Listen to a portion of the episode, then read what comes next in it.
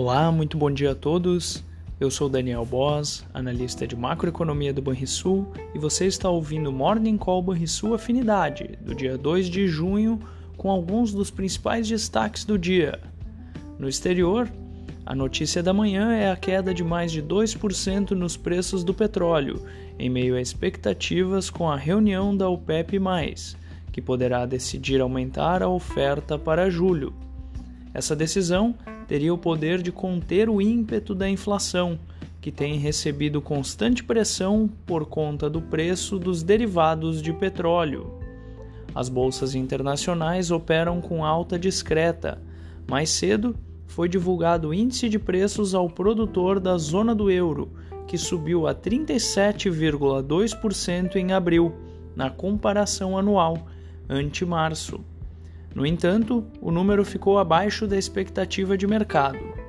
Na Ásia, os mercados acionários fecharam quase todos em baixa nesta quinta-feira, com exceção da China, que terminou no campo positivo, motivada pelo processo de reabertura em Xangai e após a FIT reafirmar o rating soberano de longo prazo do país em A.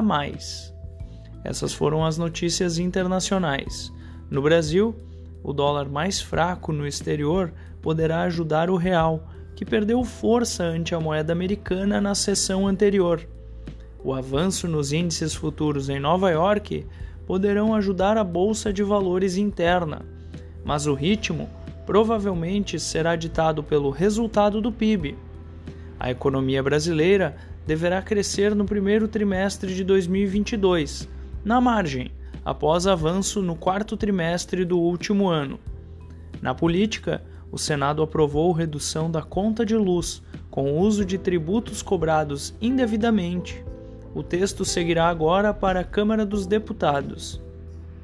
Sobre a inflação, o IPC-FIP desacelerou a 0,42% em maio, ante 1,62% em abril o resultado ficou abaixo do piso das estimativas de sete instituições de mercado consultadas. Vamos ao fechamento do mercado. O dólar fechou a quarta-feira com alta de 1,08% aos R$ 4,80.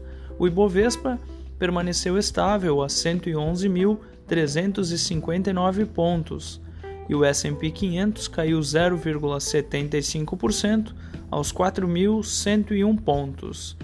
O DI futuro para janeiro de 2023 subiu 5 pontos base a 13,44% e o DI futuro para janeiro de 2027 subiu 13 pontos base a 12,25%.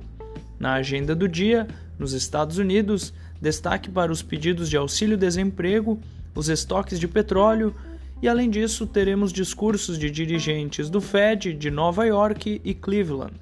No Brasil, o destaque da sessão é o PIB do primeiro trimestre, que será divulgado às 9 horas da manhã. Você ouviu o Morning Call Banrisul Afinidade com os destaques do dia. Acompanhe de segunda a sexta-feira o nosso overview.